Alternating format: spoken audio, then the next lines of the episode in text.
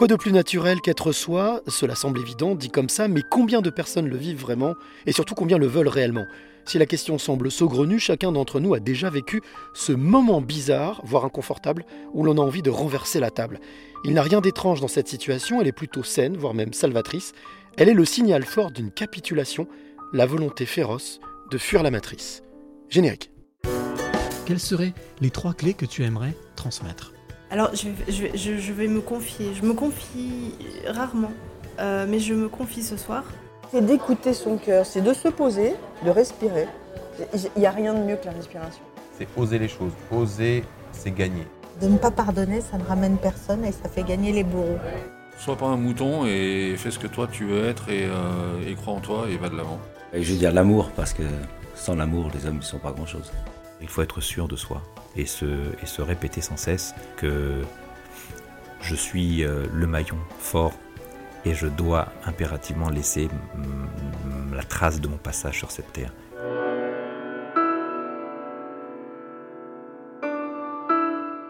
Les passeurs de clés, épisode numéro 95. Avec une voix un petit peu enrouée, mais c'est normal, c'est la saison. Je suis très heureux d'être ici à Lyon pour euh, venir à la rencontre de ma 95e passeuse de clés. C'est un chiffre qui, pour vous, peut être rien dire, mais qui pour moi veut dire beaucoup.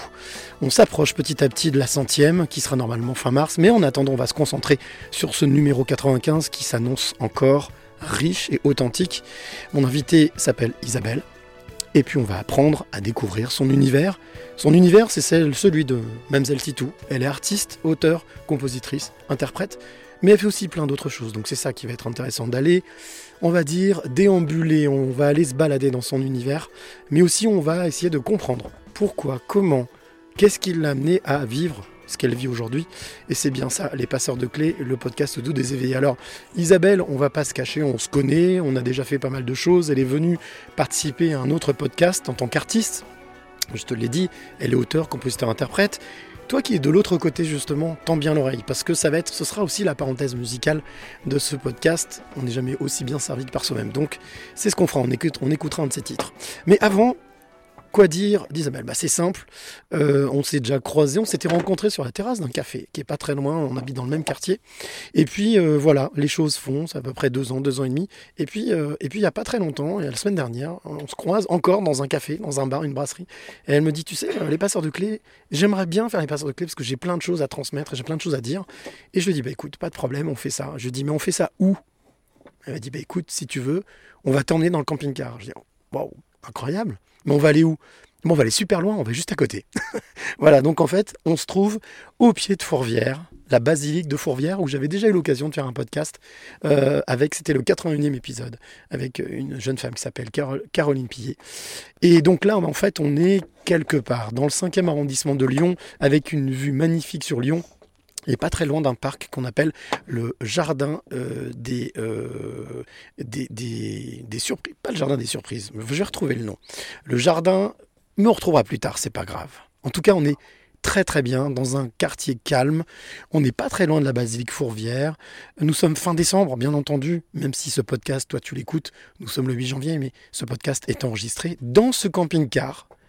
Ou alors, comment dire? Bref, on en parlera tout à l'heure, ça fait partie du podcast justement.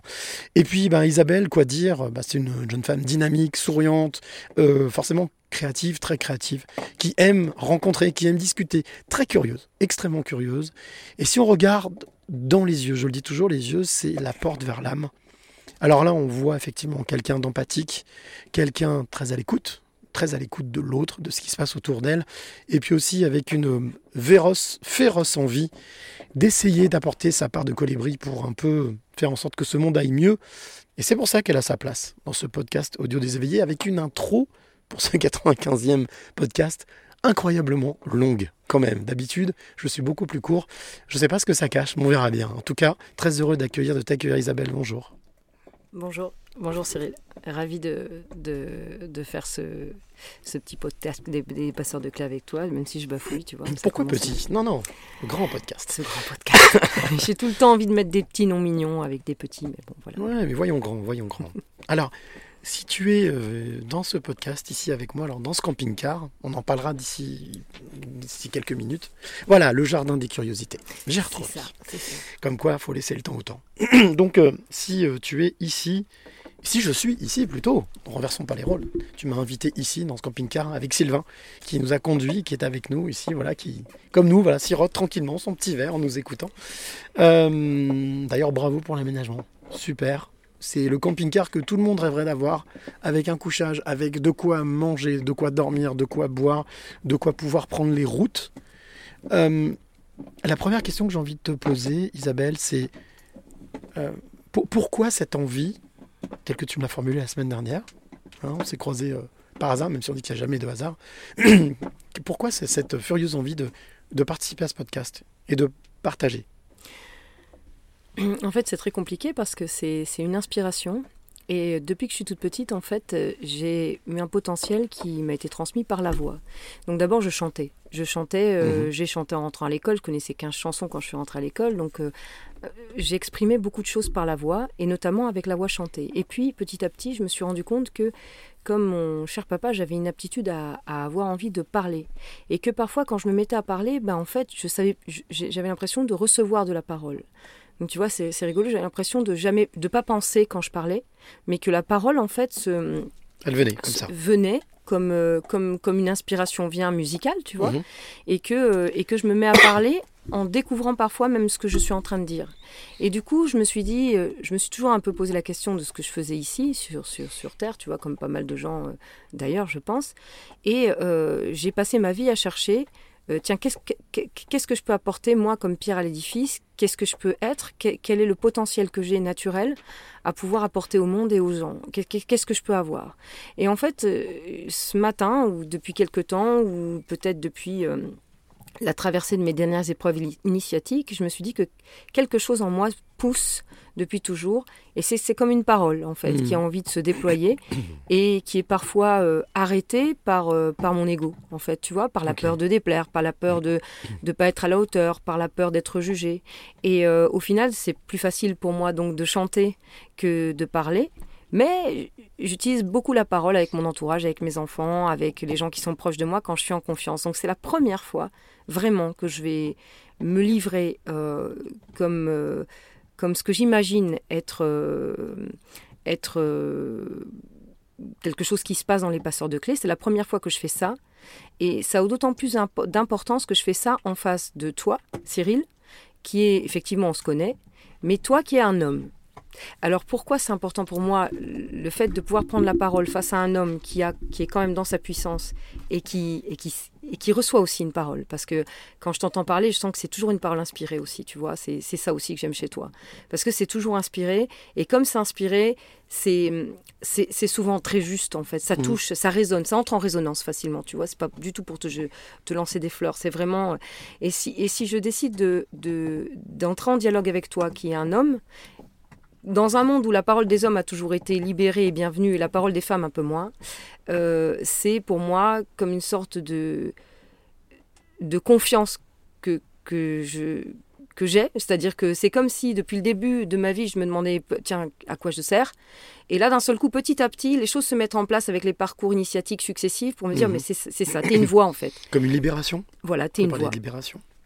Et toi, aujourd'hui, euh, ben, tu fais fonction, enfin, si tu vois, dans les archétypes, si on a, quand on travaille les archétypes, par exemple, en hypnose, on se dit que le père, c'est celui qui donne la confiance à l'enfant, Mhm. qui l'emmène dans le monde et qui lui dit, vas-y, t'es capable. Et ben, en fait, j'ai besoin euh, d'un masculin comme le tien pour me dire aujourd'hui, vas-y, t'es capable, vas-y, fais ce que t'as à faire. J'ai confiance en toi. On va, on, va, on va y revenir, hein, on, a, on a du temps devant nous. Mais pour rebondir sur ce que tu disais, reprendre des mots-clés que tu as dit, n'aie pas peur, il n'y a pas de souci, on va, le chemin est balisé. En tous les cas, c'est toi qui le baliseras. Parce que comme pour j'ai l'habitude de dire, je ne travaille jamais, je ne prépare jamais mes interviews, mais toujours mon podcast. Ce qui est une grande différence et ce qui me permet justement de pouvoir écouter et de pouvoir réagir, non pas en fonction de ce que j'ai envie d'entendre, mais en fonction de ce que tu vas avoir envie de dire. Ce qui me semble la grande différence. Alors, la première chose importante, c'est, je demande toujours à mes invités, mes passeuses, mes passeurs de clés, d'aller dans un endroit qu'ils aiment. Toi, le premier réflexe que tu as eu, c'est de me dire, bah écoute, on n'a qu'à faire ça dans le camping-car de Sylvain, et on va aller quelque part. Alors, pour que celle ou celui qui nous écoute maintenant qui est là avec nous, pour qu'il puisse s'immerger avec nous, si tu devais décrire avec tes yeux, avec tes mots, l'endroit où nous sommes, euh, là où nous sommes précisément, qu'est-ce que tu dirais Comment est-ce que tu décrirais ça? L'endroit où nous sommes, c'est c'est un poème. C'est un poème, c'est de la poésie pure parce que c'est un vieux camping-car euh, qui date de 80, euh, 81, je crois, ou quelque chose comme ça. Donc, c'est un- 83. 83. Donc un- tu, tu sais mieux que moi. C'est un Non, très vieux. Sylvain qui montrait le 3. je- C'est c'est un très très vieux camping-car. Euh, Avec des petits, je vois devant, comme des, Cap- des drapeaux de Cap-Mandou. Voilà, Ouais. c'est des petits drapeaux de prière avec euh, qui est éclairé euh, avec plein de petites lucioles partout, qui a du, Ouais. qui, qui- où il y a du bois, où il y a un petit poêle à bois. Donc, pour que les gens se fassent une image, on est dans un cocon. Euh, si je devais faire une référence biblique, je dirais qu'on est dans, dans, dans une arche, dans une petite arche qui, qui va euh, qui, qui, qui, pourrait passer les tempêtes où tu te sens vraiment en sécurité. Et, euh, et ce camping-car, en fait, on l'a eu juste avant le, le premier confinement et que nous avons tous vécu péniblement. Et ce qui, c'est l'arche qui nous a, qui nous a permis de, de, d'aller en pleine nature, en fait, pour euh, être, euh, vivre ce confinement en pleine liberté. Là où les autres étaient enfermés, nous, on était parfaitement libres, alors, alors même qu'on était dans un petit, plus petit espace, mais dans un lieu de nature, parce qu'on pouvait aller partout. C'est extraordinaire le fait de voir à quel point euh, ce petit cocon, cette petite arche nous a libérés à un moment euh, donné où les restrictions des libertés pour tout le monde étaient évidentes. Où tu pouvais être enfermé dans une tour d'ivoire ou dans une grande maison, mais si tu es enfermé dans ta grande maison parce que tu peux pas sortir sans un papier, euh, tu es enfermé quand même. Même si ta prison elle est, elle est très belle, nous on avait un petit cocon qui nous permettait de bouger, de de- de- d'aller dans la nature, d'aller faire des grandes randonnées, d'être libéré du monde un peu en dehors, un peu comme si on s'était retrouvé dans le jardin d'Éden. Enfermé dehors, quoi. Voilà, enfermé Mmh. dehors. Mmh. Et ça, c'est un poème. Voilà. Donc c'est, on peut aussi l'imaginer comme sortir de sa zone de confort. On est, Mm. on, on est, on est, on est, on n'est pas dans une zone de confort, on est dans une zone de non-confort, mais en même temps où on s'y sent libre. Carrément. Ouais. Ouais. Est-ce que c'est pas ça euh, le but de. J'aime bien parler d'ascèse maintenant pour le côté spirituel de l'ascèse, mais à quoi sert l'ascèse par exemple Euh, bah, L'ascèse, c'est ça, c'est- ça sert à t'alléger pour avoir un sentiment de libération. Mhm. Et, euh, et je pense que c'est ce que. J'ai en même temps envie d'avoir du confort, comme tout le monde. J'ai été éduquée dans le confort. J'ai été éduquée pour être euh, euh, dépendante d'un confort euh, qui est, du trop de confort. Et pourtant, en fait, il y a quelque chose en moi qui me pousse euh, vers une forme d'ascèse, à me dire attention parce que le confort t'enferme, t'emprisonne, il est lourd. hein. C'est-à-dire que là où on pense qu'on va être tranquille, c'est lourd de chaînes. C'est-à-dire que c'est un peu la, fable de La Fontaine avec le loup et le chien. Le chien est confortablement installé, mais il- en retour, qu'est-ce qu'il doit, à quoi il doit faire allégeance, qu'est- qu'est-ce qu'il Mhm. doit donner en retour Qu'est-ce qu'il doit subir ou tout à fait. Alors, ce camping-car est, pile poil bien, puisqu'en fait, il représente le voyage. Hmm. hein, c'est le voyage, l'évasion. Euh, quelle place a le, le voyage ou l'évasion dans, dans, dans, dans ta vie? Est-ce que c'est quelque chose d'important de voyager? Alors c'est très rigolo parce que euh, parce que euh, ce- j'ai eu très peu besoin de voyager. J'ai très peu pris l'avion. euh, euh, mes parents étaient assez étaient assez euh, bougés tout le temps, étaient un peu euh, tout le temps avec la bougeotte, assez agités. Et du coup moi j'ai besoin d'être euh, j'ai pas besoin de voyager, de partir loin. J'ai l'impression qu'en fait, ce que j'ai envie ex- d'explorer, c'est plutôt l'intérieur de, de moi, l'intérieur des gens, Mhm. l'intérieur des mondes qui me sont proposés au travers des rencontres. Et du coup, euh, ce camping-car représente un voyage presque immobile. C'est-à-dire que quand tu fermes ici tout, tu peux être n'importe où. Tu parlais de cocon, mais un peu, un peu comme une matrice en fait. Euh, Mais ca- carrément. alors je parle pas de la matrice, la société Oui, dans laquelle oui, on vit, mais la matrice féminine, la matrice, euh, Bien la sûr. matrice euh, cocon euh, de- d'avant naissance, Oui, tout à fait.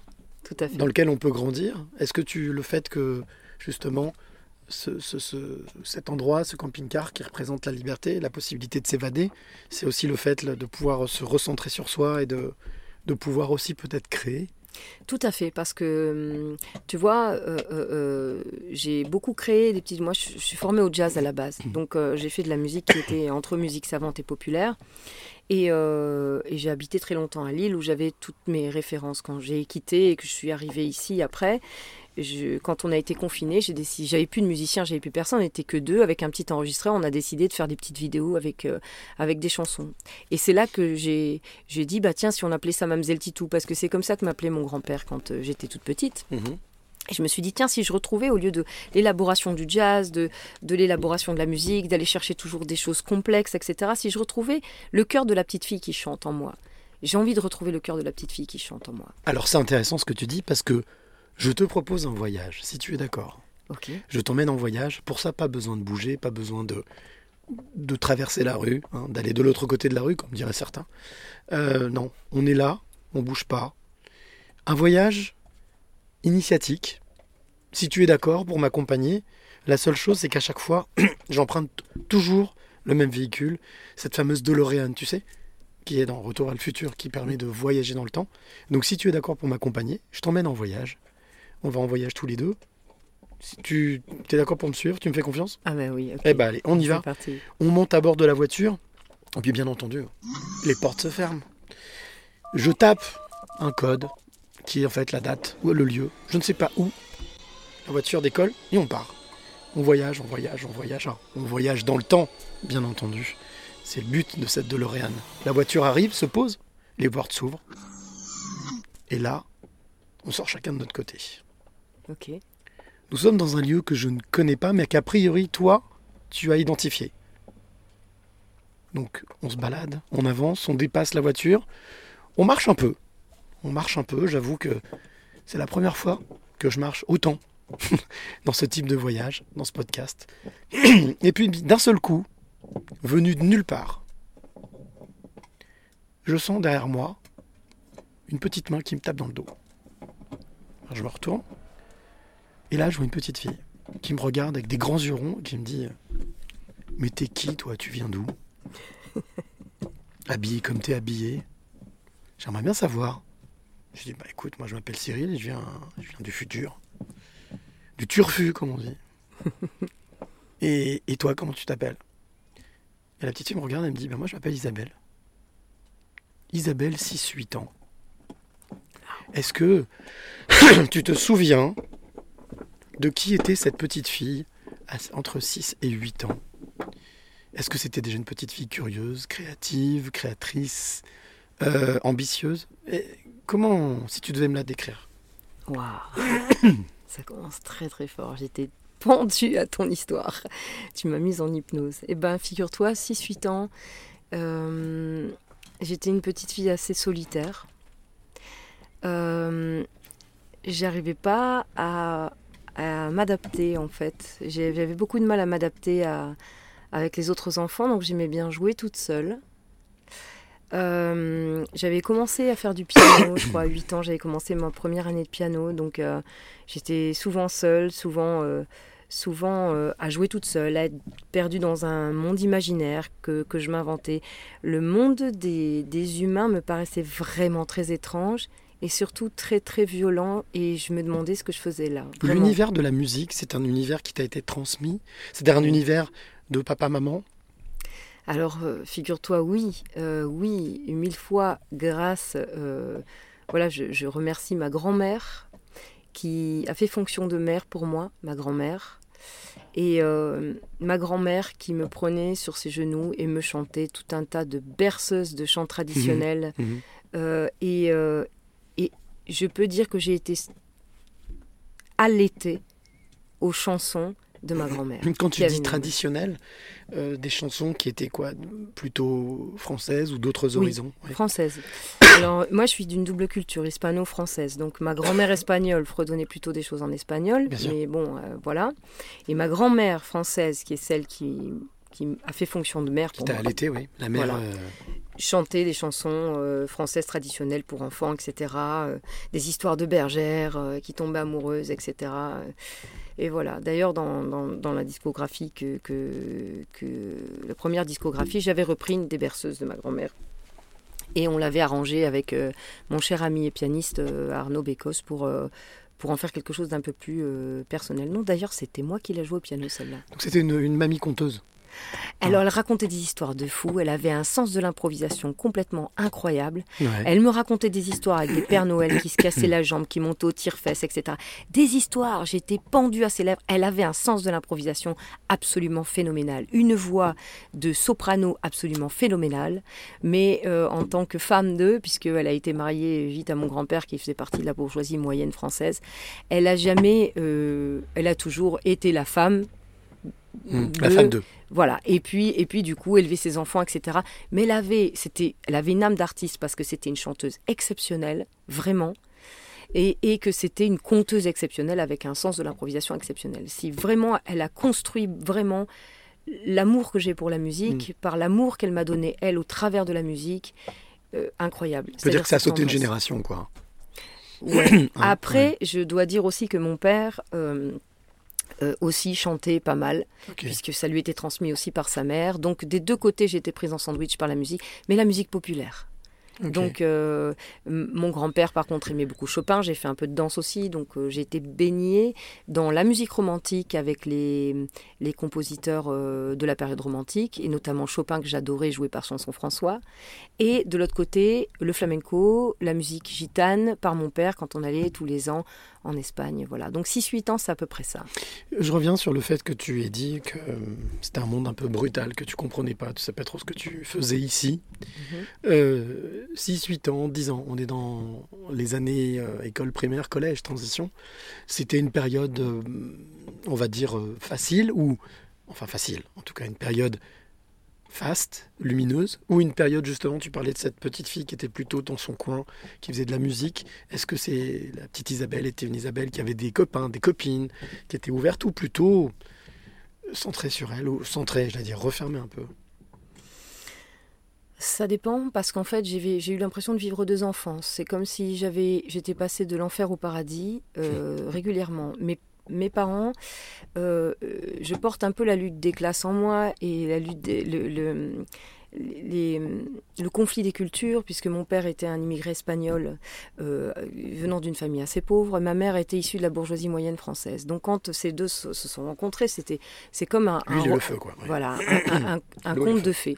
Seulement, euh, dans cette passion qu'ils ont vécue ensemble, je pense qu'ils n'auraient peut-être pas dû avoir d'enfants parce que c'était tellement électrique entre eux que l'atmosphère à la maison, quand on était avec nos parents, était extrêmement euh, violente, Mm. extrêmement tendue, et, et que nous, on était un peu en, pris en otage là-dedans. Alors que quand j'étais chez mes grands-parents, quand mes grands-parents nous épargnaient un peu, à mon petit frère et moi, nous épargnaient euh, ces- les, les- les frasques de, de, de, de ses, de ses parents qui, qui, qui étaient issus d'un conte de fées, un peu, un peu, un, un peu métal, et ben, euh, je, me je me sentais au paradis puisque j'étais euh, dans une famille bourgeoise moyenne avec une grande maison, avec, euh, avec un grand jardin, avec euh, plein de bienveillance de mes grands-parents, avec l'accès aux livres, à la culture, etc. Donc j'ai vécu vraiment une enfance complètement coupée en deux, avec d'un côté cette espèce de, de, de, de tension permanente entre mes parents, de, de, de- d'état de violence, de peur, etc., à, à la grâce de, du Jardin d'Éden, tu vois. Vraiment de paix, ouais. Voilà, c'est ça. Et en grandissant, on continue, on va un peu plus vite.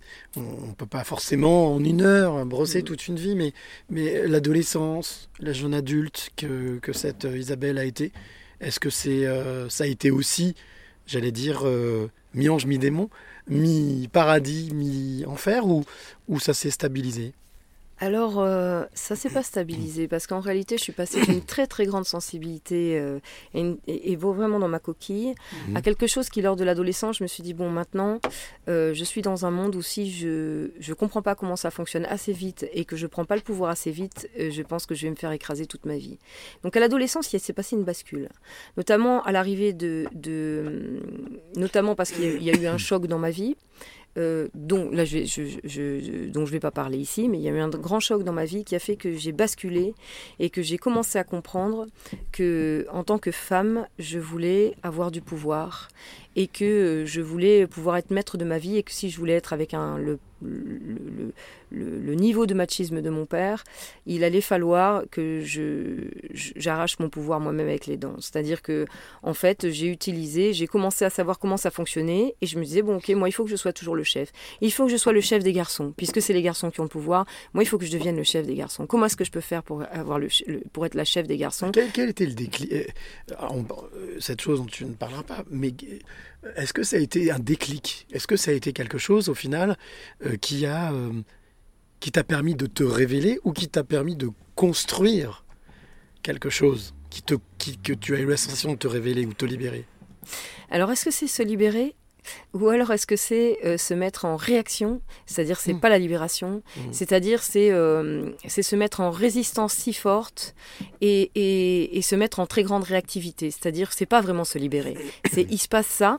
Comme dans mon monde, il y a les bourreaux les victimes. Moi, je ne serai pas victime. Je ne serai pas victime comme maman, donc je deviens un bourreau. C'est ça qui s'est passé dans ma tête. Parce que j'ai l'impression que le monde était noir et blanc. Mm. Et que Mm. moi, donc du coup, moi, je, je, je, je me disais, c'est comme si je m'étais transformée en monstre. C'est-à-dire que j'ai commencé à fermer mon empathie, à fermer euh, mon cœur complètement, et à ne fonctionner qu'en termes de rapport de pouvoir, exactement comme chez les animaux. C'est-à-dire qu'il faut que je sois l'alpha tout le temps. Il faut que je sois l'alpha tout le temps. Il faut que je sois l'alpha tout le Donc temps. l'alpha, on précise, le fait d'être dominateur, hein, d'être C'est ça, voilà. c'est ça. Et du coup, tu vois, il y a un personnage que tu dois connaître très bien, puisque je sais que, que, que tu, tu connais très bien la, la mythologie euh, juive, et qui est Lilith. Et Lilith, Mhm. ça a été le nom de mon premier duo. Lilith duo. Et c'est pas pour rien que j'ai choisi première, ce nom première femme, oui. de Lilith. Parce qu'en fait, elle devient ensuite, dans la mythologie hébraïque, quelqu'un à, à, à redouter, puisque comme elle est punie d'avoir voulu être l'égale d'Adam, en fait, eh bien, euh, euh, elle, est- elle, elle s'en va. Et elle est punie par Dieu. Elle oui. Voilà. Elle est punie par Dieu et du coup, elle devient une compagne du diable. C'est-à-dire que cette femme qui a juste voulu quelque part l'égalité et la justice, elle, elle, euh, elle a l'impression d'être punie à tort et, et du coup, elle va développer une haine, une colère et un sens de la domination. Elle va aller euh, chez le diable parce qu'elle va y chercher de la justice qu'elle n'a pas trouvée, Mm. entre guillemets, euh, chez, chez l'homme premier. Au lieu d'aller chercher vois, de la paix. voilà, t'as tout compris. Donc je suis, c'est pas pour rien que ça s'est appelé Lilith, c'est parce que je me sentais à l'intérieur dans cette révolte, cette colère, cette volonté de vengeance qui est euh, une partie euh, du de, de d'un certain mouvement, parfois je vais mettre vraiment des pincettes, euh, féministes. C'est-à-dire je veux le pouvoir qu'on m'a enlevé, je veux rétablir la justice, je, je veux rétablir la justice en prenant à mon tour le pouvoir. Donc en faisant à mon avis, à mon tour, peut-être des abus de pouvoir. Tu vois ce que je veux dire? Mm. Mais au final, tu as la sensation effectivement d'être en réactivité, c'est ce que tu Tout à disais. fait. hein. Euh, quel est le moment où tu, à un moment donné, ça forcément, ça doit s'apaiser. On peut pas être tout le temps en lutte, on peut pas tout le temps être en réactivité. Est-ce qu'il y a eu un moment, euh, là on a dépassé euh, l'âge adulte, l'âge jeune adulte, est-ce qu'il y a eu un moment où tu justement, soit par la fatigue, soit par l'usure, soit par peut-être la, la méditation, la réflexion, le recul, est-ce qu'il y a un moment donné où tu t'es dit, bon, ça suffit ces conneries, c'est bon, en fait au final, euh, peut-être que je peux me poser Jamais, jamais parce que euh, parce que je cherchais euh, quand j'étais petite, je cherchais en fait de la transcendance tout le temps. C'est pour ça que je trouvais pas mon compte en fait chez chez les humains parce que la transcendance elle est largement cachée, elle n'est pas toujours là, tu vois, elle n'est pas toujours apparente. Et moi j'avais besoin de cette transcendance. J'avais besoin euh, si tu veux, j'avais besoin de croire en un Dieu. J'avais besoin de croire qu'il y avait des choses que je ne voyais pas et que je comprenais pas et qui pouvaient être au-delà de moi et qui pouvaient être euh, justes, bonnes. Et juste, euh, je, je, quand, quand tu sors du monde de l'enfance où à un moment donné tu vas t'accrocher à une religion, tu vas t'accrocher à, à et, et que, et que tu n'en fais pas l'expérience. J'avais envie de faire l'expérience de la transcendance, l'expérience qu'on peut appeler l'expérience de Dieu, tu vois. L'ange devient mystique, mais j'ai pas peur de dire le mot, tu vois, de, de dire j'avais envie de faire. Et au travers de la musique, j'avais l'impression de pouvoir faire l'expérience de Dieu de manière rationnelle, c'est-à-dire sans, ta- sans tomber dans l'ésotérisme. On parle de, de- de cette notion de canal, c'est-à-dire de recevoir quelque chose et de le, en fait, d'être mé- médium, média, ça. De pouvoir transmettre. Est-ce que, est-ce que justement, le, euh, quand est-ce qu'est venu le déclic de, de, de, de- de cette notion d'artiste? Parce que il y a le fait de jouer du piano quand on est jeune fille, de faire de la danse, Chanter. mais aussi après chanter, mais aussi le fait d'en faire son métier, d'en vivre et de faire ce choix. Quel a été le déclic? Que Alors, t'en je raconte un truc rigolo. C'est que, euh, en fait, euh, j'ai fait une formation d'infirmière au hasard comme ça. Euh, je, je suis passée en conseil de discipline parce que je, je manquais vraiment énormément de, de sens de la hiérarchie et que je, faisais déjà euh, des putschs de désobéissance civile même au sein de, de, de mes études. Donc euh, tu t'imagines que ça, ne- ça n'est pas passé. Et du coup, après, je me suis dit, bon, comme euh, j'aime la science, je vais faire une, des études de visiteuse médicale. Et ces études de visiteuse médicale, donc c'est pour travailler dans l'industrie pharmaceutique. Donc tu es Mhm. formé pour faire partie de la force de vente de l'industrie pharmaceutique. Donc je me forme, etc. Puis je commence à travailler. Je fais mon premier séminaire. Je présentais un antidépresseur que je ne nommerai pas. Je présentais un, un, un anti-acide. J'étais multiproduit et je vais à Paris avec ma voiture de fonction, etc. pour faire mes, mes, euh, mon, pour, apprendre à, savoir parler de mes produits que j'allais présenter au médecin du coup. Et puis euh, déjà euh, l'ambiance me plaît pas parce que aucunement on ne parle de patients, aucunement on ne parle de soigner des maladies, on ne parle que de chiffre d'affaires liés aux médicaments dont je vais faire la promotion. Moi qui sors de l'école d'infirmière, tu vois le tu vois le truc dans ma Et avec tête. cette volonté de soigner, de guérir. Enfin, de- Voilà, c'est ça. Donc avec une espèce de d'angélisme à la con, ou me dire bah au moins ce métier, ce sera un métier qui me permettra de, ga- de gagner ma vie entre guillemets et qui me permettra de continuer à chanter. Comme ça, j'ai l'assurance, je, je venais d'avoir ma première fille, j'ai l'assurance de pouvoir nourrir ma fille et en même temps de pouvoir continuer à chanter. Donc Mhm. je me disais, je- voilà, je vais avoir un salaire suffisant pour ça. Mhm. Et je, je commence à travailler là-dedans. Et puis, euh, au bout de trois semaines, je, deviens vraiment complètement folle. Mon directeur régional vient et puis il me met la pression une fois de plus. Et là, je dis, écoutez, moi, je démissionne.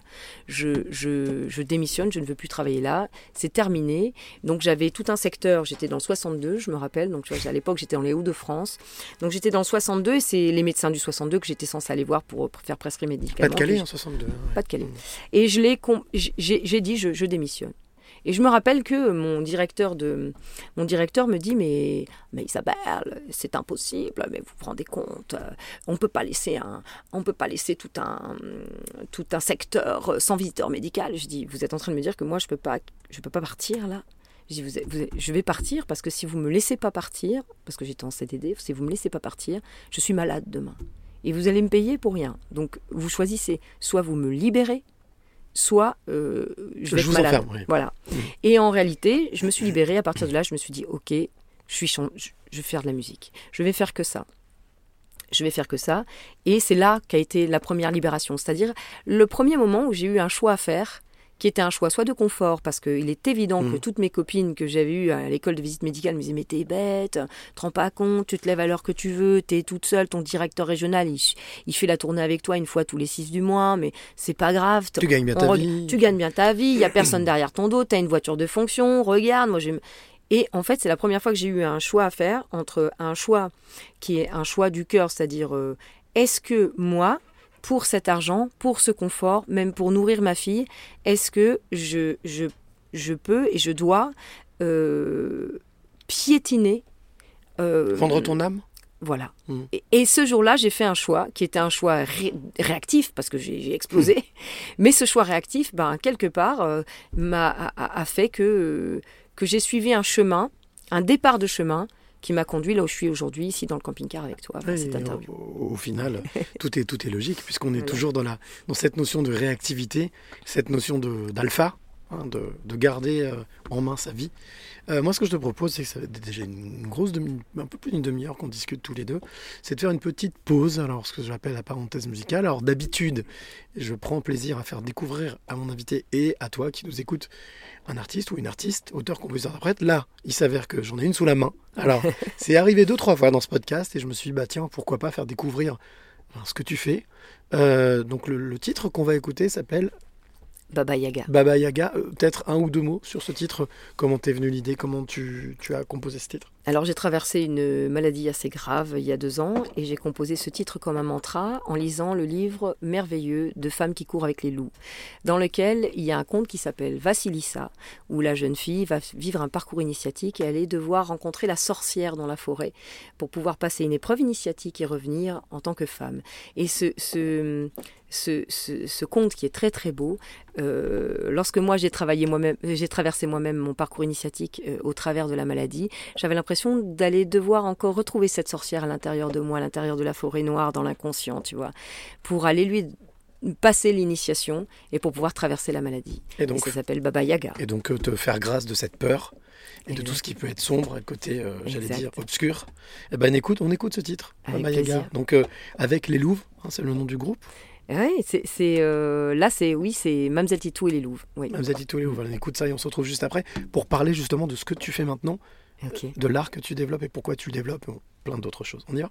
Ok. Bruja, bruja baba yaga, dame tu sabiduría. Bruja, bruja curandera,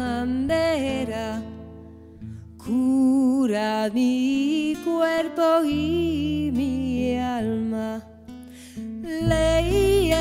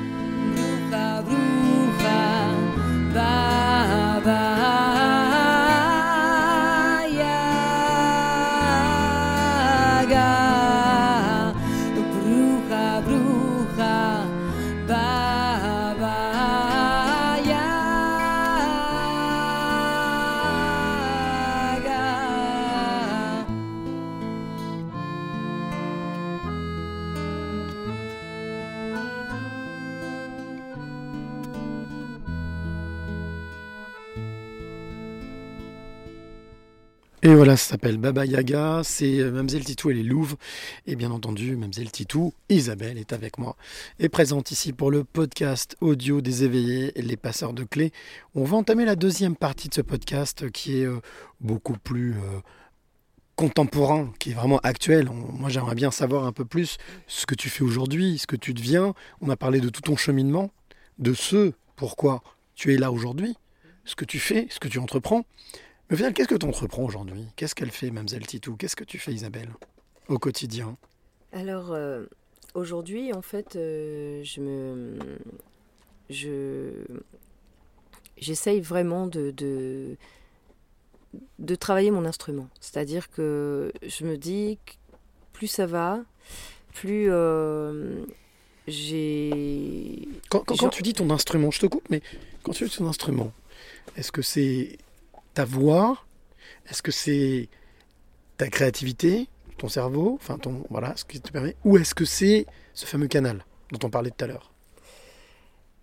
Alors mon instrument, c'est mon corps en tant que chanteuse. Donc en fait, j'ai fait euh, pas mal, je te parlais de la 16 tout à l'heure, je me suis Mhm. rendu compte que c'était des A16 euh, il y a peu de temps en rentrant à la fac de théologie. Je suis rentrée à la fac de théologie cette, cette année en auditrice libre pour aller travailler sur les, les, archétypes euh, qui, qui, qui, qui sont euh, qui, qui- appartiennent à la culture qui, m'a fait naître. Donc les archétypes chrétiens. Et donc, euh, c'est assez émerveillé de, des cours que, que- très enrichi des cours que j'ai reçus dans ce premier semestre, que, que j'arrive à me dire, bon sang, mais en fait, ce que j'ai toujours pratiqué depuis pas mal d'années, depuis dix ans maintenant, c'est une forme d'ascèse. C'est-à-dire, je commençais à, à travailler mon corps, à dire, tiens, qu'est-ce que, comment ça agit sur mon champ si euh, j'arrête de manger des animaux, par exemple? Mhm.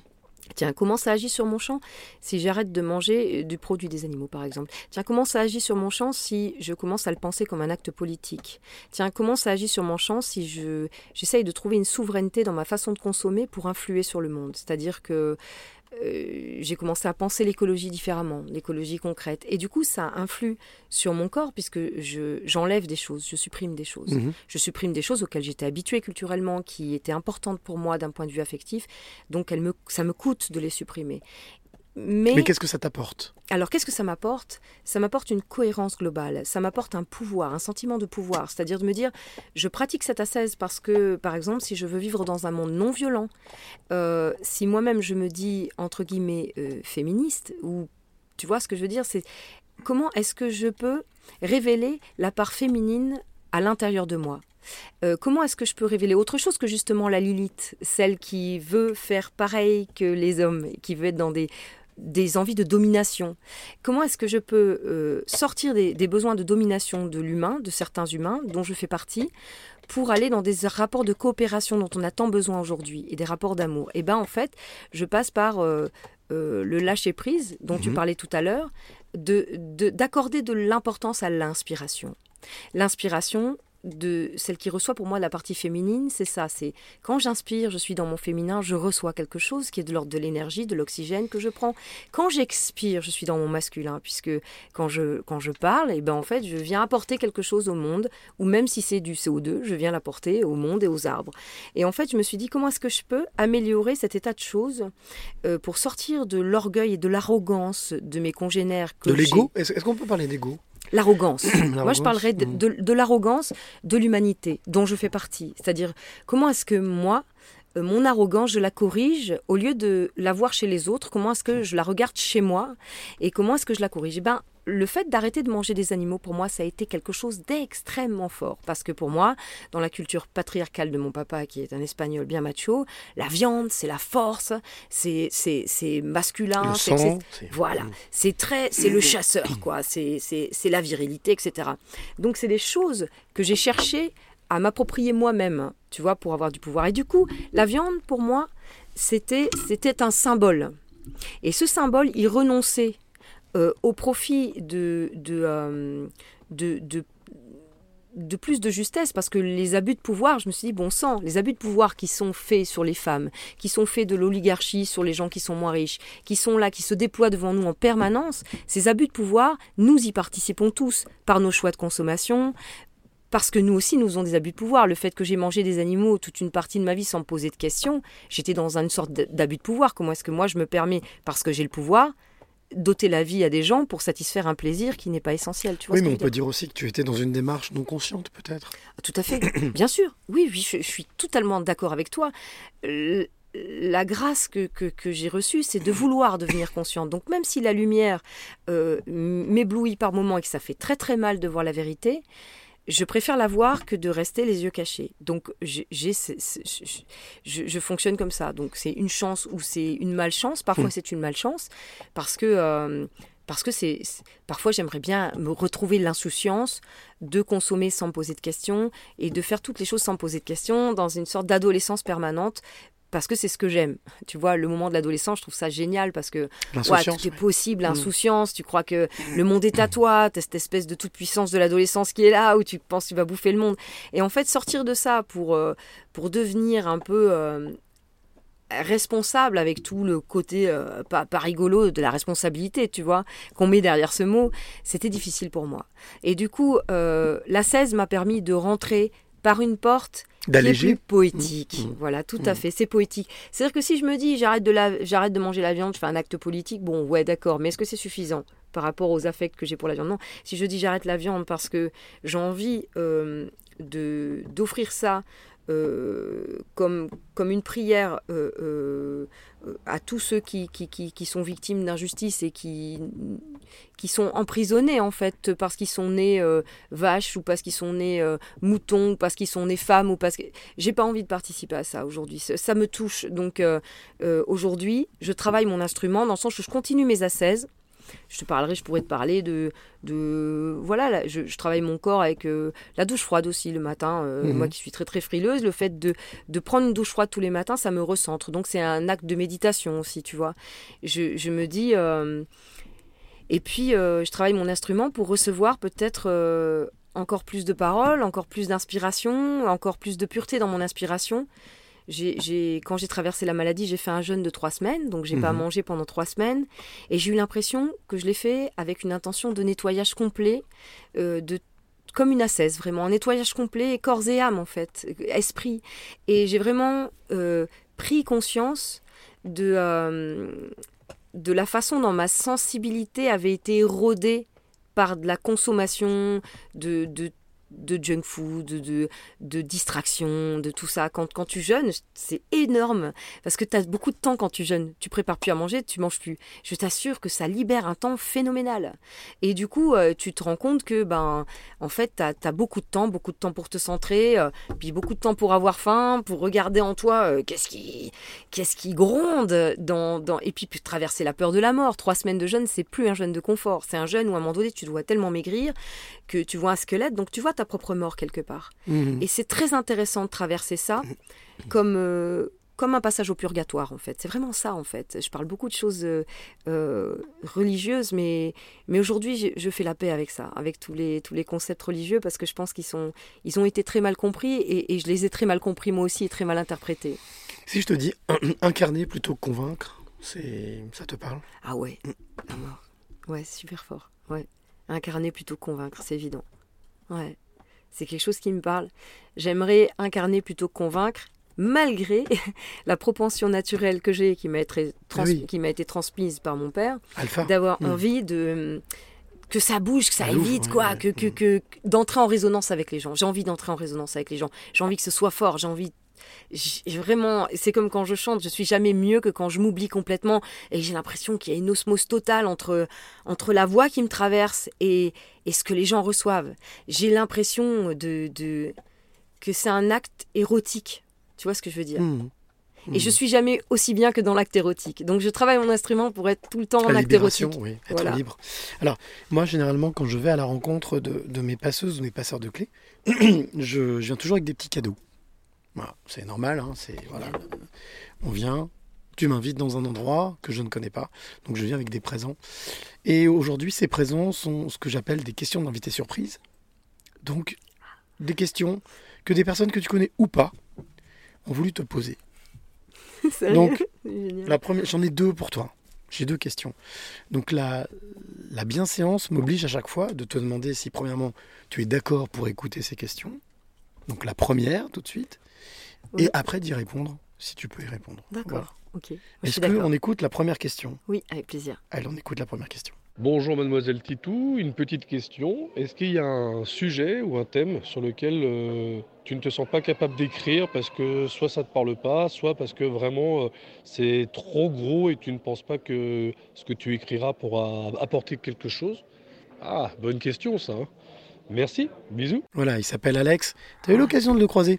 Quand tu Ah. étais venu participer à, à un autre podcast dans ta face et qui voulait te poser cette question. Alors, Mademoiselle Tito, Isabelle, est-ce qu'il y a quelque chose, des sujets sur lesquels tu te sens pas forcément d'attaque ou pas forcément à la hauteur et sur lesquels tu ne veux pas t'aventurer ou tu n'oses pas t'aventurer?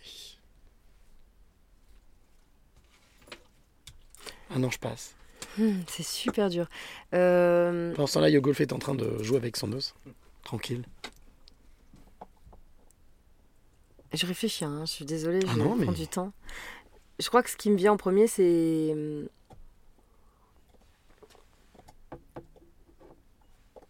Alors ça peut être des sujets sur lesquels tu n'as pas encore écrit, parce que tu ne te sentais pas à la hauteur, et vers lesquels tu aurais peut-être tendance à vouloir aller maintenant. Parce qu'on l'a dit, il y a eu du travail hein, quand même. Ouais. Bah, en fait, euh, je me sens pas à la hauteur. euh, de mes ambitions, en fait, tout simplement. Donc, parler, déjà, ici, c'est c'est- c'est la première fois que je, que je fais cet exercice que tu me proposes. Et euh, Ah, c'est toi qui me l'as demandé. Moi, ouais, c'est la première, c'est la première fois que je le fais. Et du coup, je me rends compte que, que pour moi, c'est vraiment. euh, je suis dans une position là ici que j'aime beaucoup, qui est une position assez virginale de d'être dans un abandon. Alors que je sais qu'il y a des gens qui vont m'écouter, qui vont peut-être juger ce que j'ai à dire et d'oublier tout ça pour rester dans la parole. Mais ça, on s'en fout. Voilà, c'est. Pour rester dans la parole, donc c'est difficile. Je On crois discute, que on je, échange. Je crois que c'est le sujet que- dont je n'oserais pas parler aujourd'hui, faisant de la, des, enfin, étant auditrice libre en théologie, c'est j'ose pas toucher à la trop à la, à la à- justement à, à Dieu. C'est quelque chose qui, qui me dépasse tellement que, que j'ai du mal euh, à en parler. À Je cro- sais même pas si à la croyance, à- au fait de, de vouloir appartenir à une obédience, le fait de croire en quelque chose? Ou En est-ce que c'est simplement juste l'entité?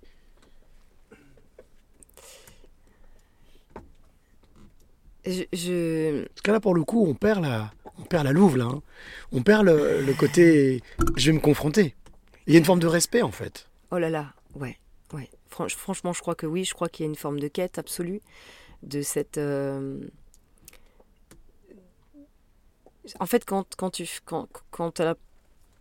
tu te dis tiens, je vais faire de l'art, tu te dis je vais être une copie de...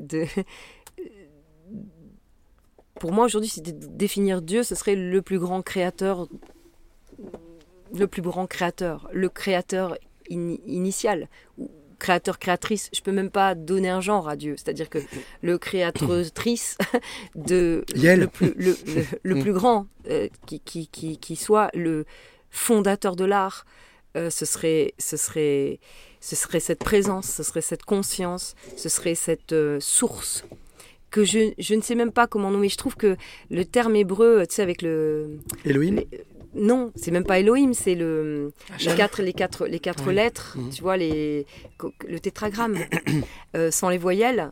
Le nom imprononçable de Dieu, c'est Non, vraiment... Normalement, c'est ça. Normalement, on ne doit même pas le prononcer, oui, bien sûr. Et en fait, je, je sens que cette, cette présence que, que j'ai l'impression que tout être porte en lui, même au fond du plus profond de soi, cette présence, j'aimerais tellement en faire l'expérience encore, la toucher encore, la, recevoir, me, fondre en elle, tu vois. Et en même temps, je peux pas en parler parce que j'ai l'impression de ne pas avoir assez de culture religieuse pour pouvoir en parler. Là, je suis en fac de théologie, les gens sont des monstres de culture, tu vois. Oui, mais est-ce qu'au final, euh, on, on peut pas, on peut pas rapprocher ça à quelque chose de beaucoup plus simple, qui est l'amour? Ah oui, bah alors ça, ça me parle. Mais c'est pareil, l'amour, définis-le, c'est difficile. Le mot amour pour toi euh, revêt peut-être sans doute pas le même sens. C'est drôle parce que j'ai dit moi, il y a Gulf qui vient de se lever, qui vient me voir. tu vois, donc euh, Il a bien l'instinct des animaux. amour. ouais. Et en fait, euh, c'est c'est se dire, c'est se dire, même derrière le mot amour, je sais, je n'arrive même pas à dire je t'aime. C'est-à-dire je, parce que dans je t'aime, il y a la notion de je et tu, et je pense que on est au-delà de cette notion. C'est-à-dire quelque chose Nous. aime en nous, Mm. quelque chose aime et, et, et quelque chose de l'ordre de l'amour se diffuse en nous, il passe par nous à pour peu qu'on soit ouvert, on le reçoit et en même temps on le donne. C'est-à-dire, C'est la seule chose que, que j'ai expérimentée l'argent sur ton compte, par exemple, tu vois, tu le dépenses, tu l'as plus. Eh ben, l'amour, j'ai l'impression que euh, tu le dépenses, tu le reçois. C'est- curieux, ça fonctionne à l'envers de toute autre Oui, chose. quand tu, le- quand tu le donnes, il se multiplie. C'est ça, incroyable. C'est immatériel, ce qu'on appelle un, un bien ou un, un don immatériel. L'immatériel se multiplie. C'est Idriss Aberkan qui a cette logique-là, qui dit euh, quand tu partages du matériel, il se divise, quand tu partages de l'immatériel, il se multiplie. J'aime beaucoup Idriss Aberkan aussi, donc. Euh, euh, on, on parlait justement de cette notion de. Tu parlais tout à l'heure de, de que ce soit de femelle ou de mâle alpha, enfin la- le fait d'être euh, d'être au-dessus. Euh, Est-ce que justement, pour revenir sur la question d'Alexandre, euh, tu, tu arrives petit à petit à te détacher de cette. euh, tu parlais de théologie, tu parlais de, de lâcher, de lâcher les choses, de lâcher prise. Est-ce que petit à petit, tu as la sensation que tu arrives à, comme la montgolfière, lâcher du lest pour pouvoir t'élever un peu? Tout ce que je peux te dire, c'est que j'y travaille de, de tout mon être, avec toute l'inspiration possible. J'y travaille vraiment de toutes mes forces. Et je, je l'espère que, que- je vais y arriver, parce que mon but, évidemment, euh, mon but, avec certitude, c'est l'éveil, c'est c'est la libération. Du coup, je, je mets toute mon énergie là-dedans. euh, Je, je... Et je, je trouve que je lâche de plus en plus prise. Euh, je me laisse de plus en plus amener sur les chemins que mon inspiration me donne, ce qui signifie que je lâche prise et que je lâche un peu de yang pour me retrouver à nouveau dans mon yin de, de promeneuse en fait. Légèreté, oui. Voilà, de promeneuse. Sérénité. qui va Mm. chercher. Ouais. J'ai une deuxième, forcément, donc j'ai dit tout à l'heure, hein, je- j'invente rien, Mm. et il n'y a pas de, de coup fourré. Il y a un deuxi- une deuxième question. Et là, c'est un équilibre parfait, parce qu'on a eu la question masculine, on va avoir une question féminine. Ah, J'y peux rien, c'est fait comme ça. Donc, est-ce que tu es pareil, d'accord, pour écouter cette question Bien sûr. Et d'y répondre, si tu peux y répondre? Avec plaisir, je vais essayer. Je sais même pas si j'ai répondu correctement à la première, mais j'espère. J'ai l'impression que si. Bonjour Mademoiselle Titou et bonjour Cyril, c'est Vanessa. Donc euh, Mademoiselle Titou, on a eu l'occasion de se voir sur un autre podcast, de se rencontrer et j'ai eu la joie de t'écouter. Et du coup, j'avais une question pour toi. À ton avis, comment le féminin sacré permet de développer et de se reconnecter à soi-même en tant que personne féminine? Voilà. Ah, voilà, dit-elle, comme si c'était une question simple. En quoi est-ce que le, le féminin sacré permet de se reconnecter en tant que femme? C'est quelque chose auquel tu as réponse, puisque j'ai la sensation qu'il y a encore beaucoup de choses auxquelles, euh, beaucoup d'interrogations auxquelles tu n'as pas de réponse. C'est magnifique euh, cette, cette question, je trouve. Merci beaucoup Vanessa, parce que c'est- magnifique. C'est magnifique et oui, bien sûr, je crois que le féminin sacré peut nous permettre de transcender les luttes entre mâle et femelle. Alors, peut-être préciser pour celui ou celle qui nous écoute, celle ou celui qui nous écoute, pardon. Euh, féminin sacré, c'est quoi? C'est l'archétype, Mm, c'est le symbole. Qu'est-ce que c'est que, que c'est- le divin derrière le mot féminin, tout comme le masculin sacré, c'est le divin da- derrière le mot masculin. C'est euh, à mon avis euh, de, de sortir des rapports purement animaux, comme on parle d'alpha, de tu vois ce que je veux dire, de sortir de, de, de cette façon de fonctionner De la est- relation matérielle qui est purement animale pour aller vers la relation spirituelle. de pleine humanité. Mm. Et c'est ça le féminin sacré, c'est-à-dire que c'est on sort des luttes de pouvoir pour exa- enfin pour explorer quelque chose qui est au-delà justement de l'ego de la femelle ou du mâle qui veut avoir le pouvoir, etc., etc., et, su- et surtout le pouvoir sur l'autre. Donc ça veut dire que en chacun de nous, il y a un féminin sacré et un masculin sacré. Oui, pour moi, je- absolument sûr. Je pense qu'on porte. Nous sommes, nous sommes faits avec un papa, a priori une maman, un masculin, un féminin, et nous portons, à mon avis, les lignées masculines de nos ancêtres et les lignées féminines de nos ancêtres. Et, et- et nous ne sommes pas que ça, nous sommes en plus un individu. Une Mais âme, nous portons la mémoire de nos ancêtres masculins et féminins. Donc il est évident que nous portons le masculin du papa, le féminin de maman, et que nous avons à construire le nôtre, notre instance féminine et masculine. Quand je te dis euh, aujourd'hui le féminin sacré, ce serait l'inspiration, c'est au moment où je suis inspirée. Mais quand je monte sur scène et que je chante, j'ai l'impression de pénétrer à l'intérieur des gens. Et donc je suis à la fois dans mon féminin, je reçois une inspiration qui me traverse et qui en même temps qui, qui pénètre les autres. C'est extraordinaire, c'est vraiment c'est pour ça que je dis que c'est un acte érotique. L'érotisme implique implique qu'il y ait la présence du féminin sacré et du masculin sacré. C'est-à-dire qu'on sorte de la pulsion pure animale pour aller vers quelque chose qui transcende cette pulsion Mhm. animale, qui soit quelque chose de plus humain. C'est-à-dire que l'humain a l'image de Dieu. C'est-à-dire que nous sommes à la fois jusqu'à la taille des animaux et à la fois jusqu'au-delà, droit vers le ciel, Mhm. vers l'au-delà de nous, vers ce qui nous transcende. C'est ça en fait. Et, et oui, la question est hyper pertinente et merci de m'avoir posé cette question parce que là, pour le coup, j'ai tellement envie d'y répondre parce que ça me parle allons-y, tellement, ça résonne tellement. Merci Vanessa, vraiment. Est-ce que euh, on peut dire que quelque part, euh, aujourd'hui, tu sais, il y a cette grande, euh, pas une, ba- pas une bataille, mais cette grande volonté de, euh, de, de- de dire euh, il y a plus il, il y a plus elle, euh, voilà, on mélange un peu tout. Est-ce qu'au final, Euh, le fait de dire, si on dit aujourd'hui qu'il y a un masculin, un féminin sacré, chacun en chacun d'entre nous, Mhm. est-ce que est-ce que c'est quelque chose qui peut être cohérent aujourd'hui, qui peut être compris Bah. subtilement Je parle. hein. Tu vois, je suis très contente qu'il y ait des mots en plus pour préciser des choses dans la langue. Et euh, le mot yel, je le trouve extrêmement intéressant parce que euh, ça traduit quelque part l'androgynie de l'âme. Tu vois, nous sommes créés mâle et femelle. D'ailleurs, toi qui connais si bien les Écritures, euh, moi, ce qui m'a bluffé en lisant le début de la Genèse, c'est que Dieu crée l'homme et la femme, mâle et femelle, il les fit, et après, il crée l'Adam, et à partir du côté de l'Adam ou de la côte d'Adam, il crée l'homme et la femme. Ça veut dire qu'il y a une distinction entre le mâle et- la femelle, et le masculin et le féminin, même dans la Genèse, dans l'histoire, nous est raconté. Et, et, et, et c'est pas pour rien que Dieu crée l'homme et la femme à partir du côté de l'homme. Ça veut dire que nous avons peut-être traduit de façon symbolique un côté masculin, un côté féminin. Tu veux dire que le côté masculin-féminin n'est que pour la procréation, la reproduction, la création, C'est le et que le côté biologique. et que le côté, euh, j'allais dire, euh, enfin homme-femme, et le côté masculin-féminin est plus pour le côté de l'âme? Moi, je dirais que l'âme étant androgyne, comme le divin est, étant L'âme n'a pas de sexe, comme les anges. Voilà. Mm. Et du coup, euh, l'âme étant euh, euh, la chose qui subsiste au corps biologique, le corps biologique est effectivement sexé, c'est-à-dire je suis Mm. une femelle et tu es un mâle, mais c'est pas parce que je suis une femelle que je suis forcément une femme. La preuve, j'ai été femelle et extrêmement mâle dans les deux sens du terme pendant toute une partie de ma vie, Mm. puisque je me suis comportée comme un mâle macho, comme un mec macho, comme quelqu'un d'assoiffé de pouvoir, comme un macho aurait pu se comporter. Et j'ai pourtant j'étais bien femelle. Ce qui veut et il y a des hommes.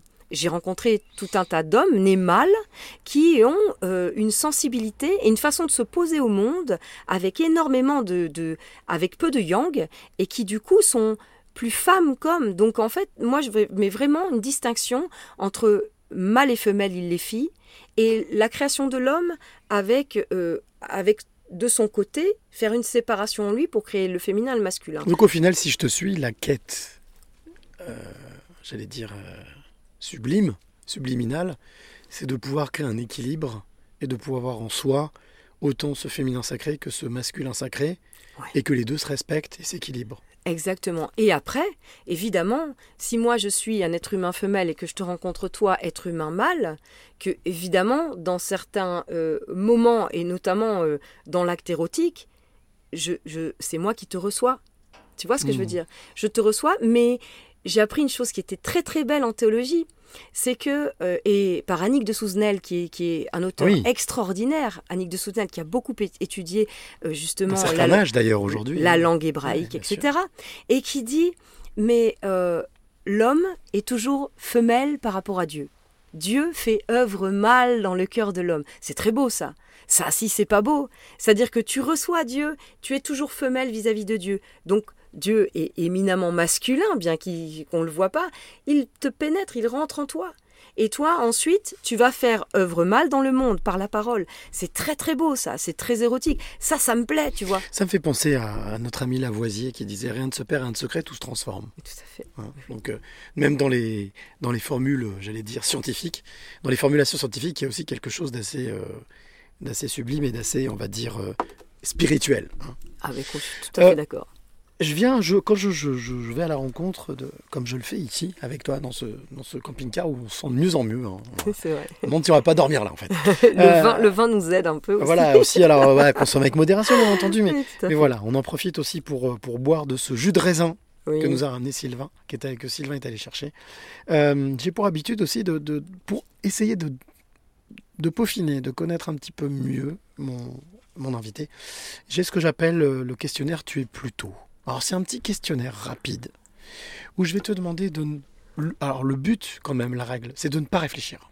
Ok, d'accord. Hein, donc là, on lâche prise. Ça devrait être Ça passe pas par le cerveau. On répond instinctivement. Et les questions sont d'une simplicité. Génial. Alors, peut-être à part une ou deux. Mais, en tout cas, normalement, ça devrait passer. Ah, on commence très facilement avec tu es plutôt café ou thé? Café. Tu es plutôt sucré ou salé? Salé. Tu es plutôt matin ou soir? Le soir. Ok. Tu es plutôt bonjour ou au revoir? Bonjour. Tu es plutôt famille ou ami? Ami. Ok. Tu es plutôt s'il te plaît ou merci? Merci. Ok. Tu es plutôt mental ou cœur? Cœur. Bah, Voilà. Tu es plutôt mélancolie ou bonheur? Ah, Ah, les deux. celle-ci, ouais. Mélancolie et bonheur, les deux. C'est Ok. Tu es plutôt ciné ou canapé? Ciné. Tu es plutôt restaurant ou pique-nique? Hmm, restaurant. Ok. Tu es plutôt amour ou amitié? Celle-ci, généralement, elle pique. Ouais, ouais, je sais. Ah, waouh, amour. Tu es plutôt ombre ou lumière? Les deux. À Ok. tour de rôle. Ok. Dernière question, tu es plutôt cadenas ou clé? Clé. Eh bien, ça tombe bien. Ça tombe plutôt pas mal, puisque c'est ce que je suis venu chercher ici dans ce camping-car, quelque part dans le 5e arrondissement de Lyon. Auprès de toi, Isabelle, Euh, j'ai envie de te demander quelles sont les trois clés que tu aimerais transmettre ou donner à celle ou celui qui t'écoute maintenant. Euh, Commencer par la première. la première. euh, L'énergie. Ok. L'énergie et l'énergie euh, créatrice. L'énergie, la créativité et la souveraineté. Énergie, tu- créativité, souveraineté. Et J'en mettrai même quatrième. c'est Ah, là, là, c'est trois clés. hein, donc, Ah, mince. juste, Ah, juste, on- non, non, juste, on va revenir. Non, non, juste, on va revenir. Vas-y. Énergie. Pourquoi l'énergie? Parce que c'est la vie. Euh, L'énergie, euh, c'est ce qui traverse tout, c'est ce qui est éternel, c'est c'est l'essence du divin. Mais L'énergie. Quand tu dis énergie, c'est-à-dire travailler son énergie, être dans une énergie, euh, dans quel sens tu emploies ce mot énergie? Euh, en tant que clé Être traversé, se laisser traverser par l'énergie. C'est-à-dire, euh, Donc il y a lâcher prise dedans. hein, il y a le lâcher prise, et- mais il y a aussi co-créer avec l'énergie. C'est-à-dire, le- il y a un sentiment de lâcher prise, mais pas un sentiment de perte de contrôle. Hmm. C'est-à-dire recevoir l'énergie, la canaliser et la redonner. quoi. Alors- que ça circule, créer un canal de circulation. Alors on passe dans la- sur la deuxième clé, donc qui était la créativité. Pourquoi la créativité? Créativité, qu'est-ce que qu'est-ce que ça te suggère? Qu'est-ce que ça te qu'est-ce que qu'est-ce qui te traverse justement? Créativité, c'est, c'est, ça veut dire euh, faire de nouvelles choses avec d'anciennes choses. Ça veut dire euh, se renouveler. Ça veut dire euh, lâcher des vieilles choses pour construire des, des, des choses qui sont amusantes, qui sont joyeuses, qui sont différentes. Ça veut dire sortir de ses zones de confort. Ça veut dire... toute la créativité, c'est le jeu, c'est l'enfance, c'est l'adolescence, c'est... c'est Vivre? Ben oui, c'est ce qui est joyeux, c'est ce qui donne du piment à la vie, c'est ce qui te donne envie de te réveiller chaque matin avec une impression de vivre une nouvelle vie à chaque fois, que c'est nouveau, de vivre dans un monde où tout est possible, où, où tout est magique, tu vois. C'est la créativité, c'est la façon dont tu vois le monde, la poésie avec laquelle tu vois le monde qui va fabriquer le monde dans lequel tu, tu vas inviter les autres à... à tu, peux inviter les autres à la table de ta propre créativité. Donc si chacun d'entre nous est un monde et explore ce monde complètement et fabrique lui-même quelque chose qui est exactement le monde idéal dans lequel il voudrait vivre, quand, quand tu m'invites chez toi, eh ben alors je suis dans un monde complètement fou, complètement nouveau, euh, qui ne ressemble peut-être pas au mien, mais qui m'amuse énormément parce que tu vas me le faire découvrir. Et parce que justement, euh, c'est- magique que chaque humain soit un monde. Si chaque humain prend la, la, la mesure de la créativité qui lui a été donnée et qu'il agit avec ça, c'est c'est extraordinaire parce qu'on on s'amuserait beaucoup plus, on serait beaucoup moins déprimé, on ne serait pas tous formatés euh, comme des carottes euh, chez, chez, chez, chez Carrefour, tu vois, avec euh, Oui, ou le, Auchan, le ou même Leclerc, orange, oui, voilà. ou, ou n'importe lequel. Mais tu sais, ces carottes qui sont toutes pareilles, où il y a pas. Tu vois, moi j'ai envie de voir des gens euh, qui s'expriment différemment, qui, qui, qui explorent quelque chose, qui jouent quelque chose de différent. Juste parce que c'est c'est la clé qui t'empêche de t'ennuyer justement. C'est ce qui permet de de te donner envie d'aller rencontrer des gens. C'est de rencontrer des gens qui sont vraiment eux-mêmes dans une authenticité, qui osent se dire ben moi voilà, j'ai construit un monde, il est comme ça. Viens, je t'invite. Viens, on va jouer ensemble. Alors Stéphane Essel, qui était un très grand résistant, Mhm. notamment euh, par- qui a participé à la fondation du Conseil national de la résistance après la guerre, disait, avait cette phrase qui disait Créer, c'est résister, résister, c'est créer. Est-ce que euh, on parle de résistance Tu parlais justement de créativité. Est-ce qu'au final cette résistance n'est pas proche d'une certaine résilience? C'est en fait d'accepter les choses et de ne pas réfléchir, de créer pour avancer. Est-ce que c'est dans ce sens-là que tu- Alors, euh, moi, je dirais absolument pas que la, créa- la créativité est une résistance, c'est une, une forme de transcendance. C'est-à-dire que, effectivement, les choses sont comme elles sont, comme tu les vois, mais toi, tu peux euh, à- poser un regard différent sur chaque chose. Par exemple, tu vois, j'ai traversé cette, euh, cette maladie il y a deux ans qui, qui était assez grave, et je me suis dit. Euh, voilà, j'av- j'avais euh, pas beaucoup d'espoir, mais il me restait qu'une chose, c'est en faire un parcours initiatique. Et en en faisant un parcours initiatique, ça devenait presque amusant de Mm. traverser Mm. cette chose. Donc, en fait, le, pouvoir, le seul pouvoir qu'on a, c'est de regarder les choses avec un, un œil créatif, artistique, de façon à pouvoir vivre sa vie comme une aventure, en fait. Un œil enfantin, en fait. Voilà, une vraie aventure. Revenir à Et ensuite, pouvoir le partager avec les autres. Parce que tu peux partager la poésie de ton regard, ça c'est sûr. Et quand je raconte, quand les gens me demandent de raconter ma traversée de cette maladie-là, qui touche beaucoup de monde malheureusement aujourd'hui, et que je leur raconte une histoire, je leur raconte l'histoire d'un parcours initiatique, je leur raconte un conte, je leur raconte pas l'histoire d'une maladie, euh, non, je raconte autre chose, parce que j'ai voulu le voir autrement. Parce que si je l'avais pas vu autrement, j'aurais été extrêmement triste, j'aurais pas été portée. La créativité est une source d'énergie extra. Ça va avec l'énergie. Plus tu es créatif et plus tu as un regard poétique et magique sur les choses, C'est lumineux. ben, plus en fait tu, tu, tu vas avoir d'énergie. Elle a une sacrée empreinte, cette grand-mère, quand même. hein. Ouais. Hein? Et, oh, donc, dernière clé, tu parlais de souveraineté. La troisième clé. Ah ouais, alors souveraineté aussi, je l'ai appris par mon dernier parcours avec la, la, la maladie, c'est que tu vois, j'ai j'ai travaillé beaucoup mon corps, je t'ai raconté que j'ai fait pas mal d'assais, j'ai mangé vivant, donc j'ai pratiqué l'alimentation vivante, tu, tu as interrogé Irène Grosjean, donc Mhm. euh, j'ai été vraiment très inspirée de ça, et je voulais faire le chemin de Compostelle, je faisais 4 heures de sport par jour, je, euh, je mangeais donc une fois par jour en jeûne intermittent que, que des fruits et légumes crus, et paf, la maladie arrive et paf, c'est un cancer, tu vois. Et un cancer avec 30% de chance de. Un, un truc pas cool, quoi. Hmm. Ça me tombe comme. Comment c'est possible? Comment c'est possible? J'ai j'ai travaillé avec des hygiénistes, j'ai mangé comme si je fais du sport, je mange qu'une fois. Qu'est-ce qui se passe? Qu'est-ce qui se passe?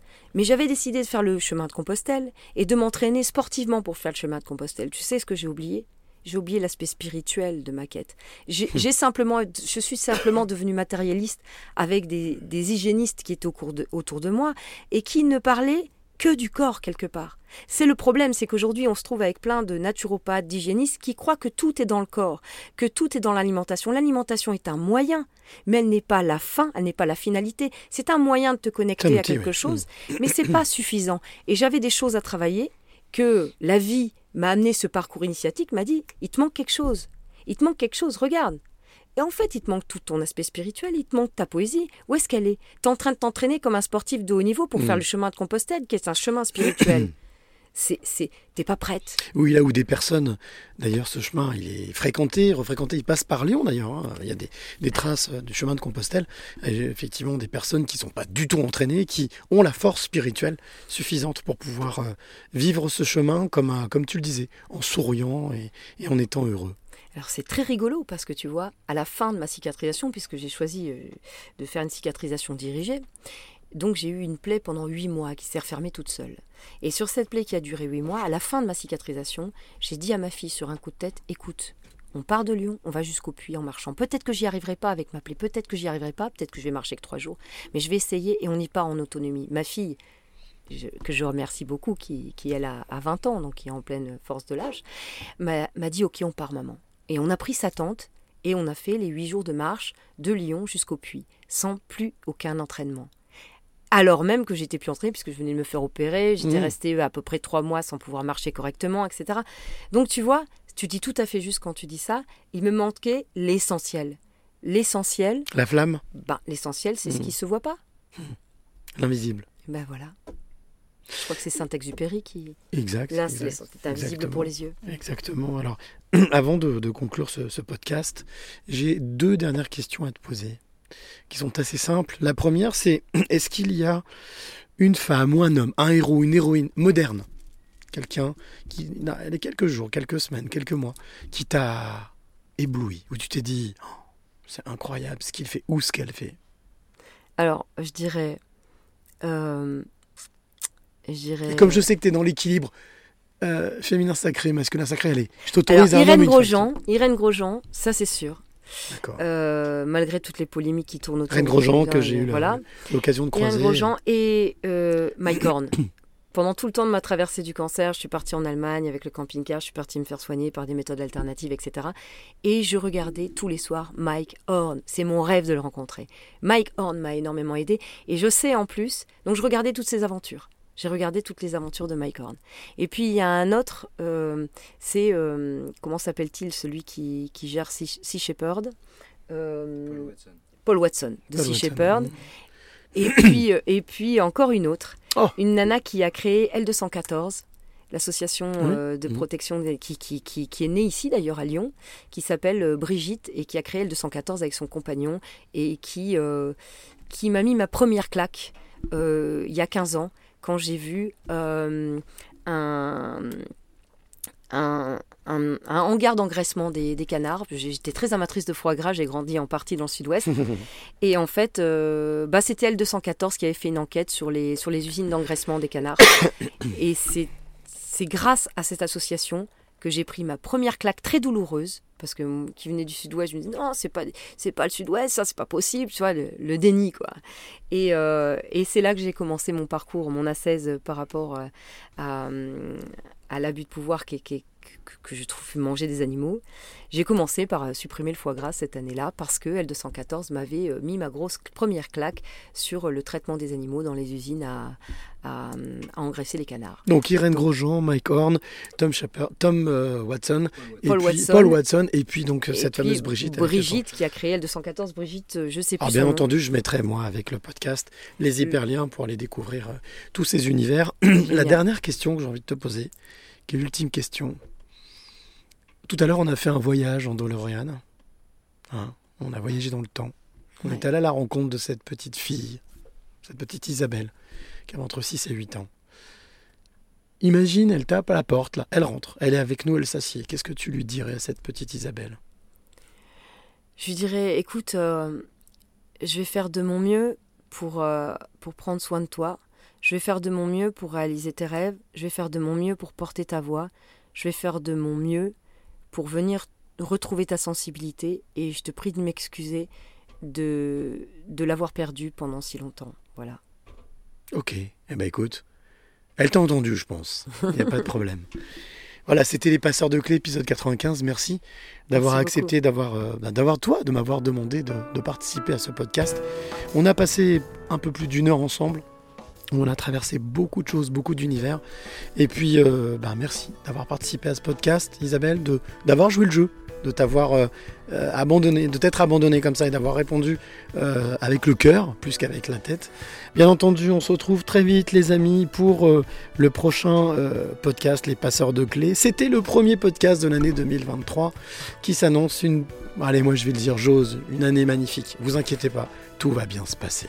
Voilà, en attendant, si tu as aimé ce podcast, euh, le liker, le commenter serait bien, mais il n'y a rien de mieux que de partager. Le partage, les amis. Alors, n'hésitez pas à le partager autour de vous, à en parler si vous avez bien entendu aimé ce podcast qui est écoutable sur SoundCloud, mais aussi sur Deezer, Spotify, iTunes, Google Podcast. Rien que ça, et encore d'autres plateformes que je découvre tous les jours. On me dit, tiens, j'ai entendu ton podcast ici, ici, ici. Et bien entendu, si tu es artiste, auteur, compositeur, interprète, eh bien, comme disait euh, notre ami Moon, tu m'intéresses. N'hésite pas à m'envoyer un, un message via euh, lespasseursdeclair.gmail.com lespasseursdeclair.gmail.com et je me ferai un plaisir de partager et de faire découvrir ton univers musical artistique. Merci encore Isabelle d'avoir participé à ce podcast. Merci à toi. Qu'est-ce qu'on peut te souhaiter? Qu'est-ce qu'on peut souhaiter à Isabelle, à Mamselle Titou Hmm.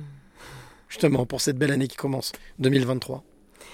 Euh, bah, de pouvoir rencontrer euh, les gens euh, qui, ont, euh, qui ont besoin de recevoir ce que j'ai à donner. Voilà. Tout simplement. Voilà, On est encore dans les... En faisant un mauvais jet de mots, l'esprit canal. L'esprit du canal, voilà. Ben, merci à toi, merci Isabelle encore d'avoir à participé à, ce beaucoup. podcast. Et on se retrouve très vite ben, le quatrième dimanche, bientôt dans 15 jours, quatrième dimanche de janvier. D'ici là, n'oublie jamais de dire. Merci. Le plus beau mot du vocabulaire est chaque fois qu'on remercie la vie pour tous les trésors qu'elle nous donne, on attire des choses positives et on attire ce que l'on pense et ce que l'on aime.